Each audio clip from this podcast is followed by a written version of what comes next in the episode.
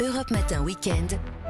Pierre de Villeneuve. C'est l'heure du grand classique. Euh, Bonjour Laure d'Autriche. Bonjour. Et aujourd'hui, une œuvre pour orgue du XXe siècle, le concerto pour orgue du compositeur français Francis Poulenc. Oui, c'est une des œuvres les plus concises de Francis Poulenc. Son concerto pour orgue a été composé en 1938 et c'est une œuvre captivante à bien des égards. Poulenc juxtapose des sons qui rappellent l'intérieur d'une église. Dans les années 30, après la mort d'un de ses amis, Francis Poulenc euh, plonge dans un mysticisme qui va finalement imprégner toute son œuvre.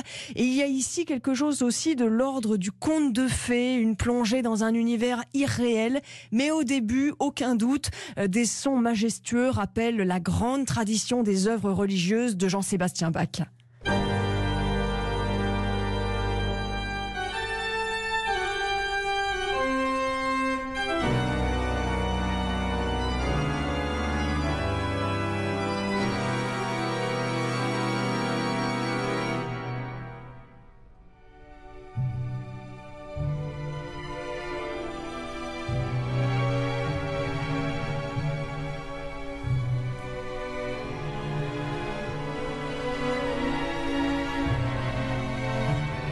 Et alors, Laure, euh, utiliser l'orgue du au XXe siècle, c'est assez original, faut le dire.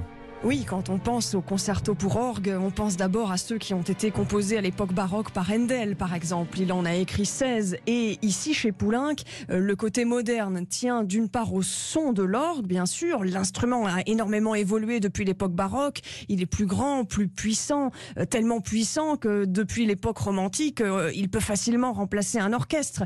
Mais il y a aussi l'aspect de la composition, les dynamiques, le rapport entre l'orgue et l'orchestre. Il y a dans ce concerto une énergie folle et plusieurs passages où l'orgue semble batailler avec l'orchestre.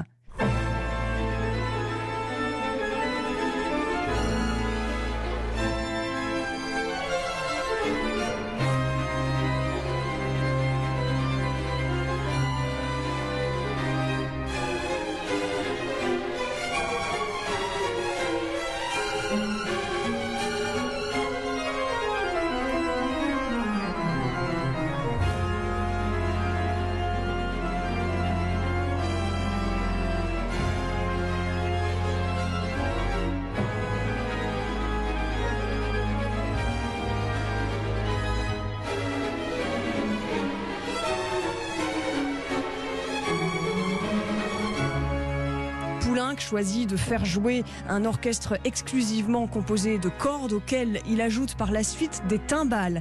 Il y a chez Francis Poulenc du moine et du voyou, disait le critique musical Claude Rostand. De cette œuvre qui dure une vingtaine de minutes émane vraiment une puissance, une solennité euh, qui témoigne de la ferveur religieuse de, de Poulenc. La version que je viens de vous faire entendre vient de paraître récemment, enregistrée par le chef Maris Jansson, euh, décédé en 2019, avec Iveta Apkalna à l'orgue, un disque édité par le label BR Classique, le label de la radio bavaroise. Merci Laure d'Autriche. La musique classique tous les week-ends de bon matin avec vous.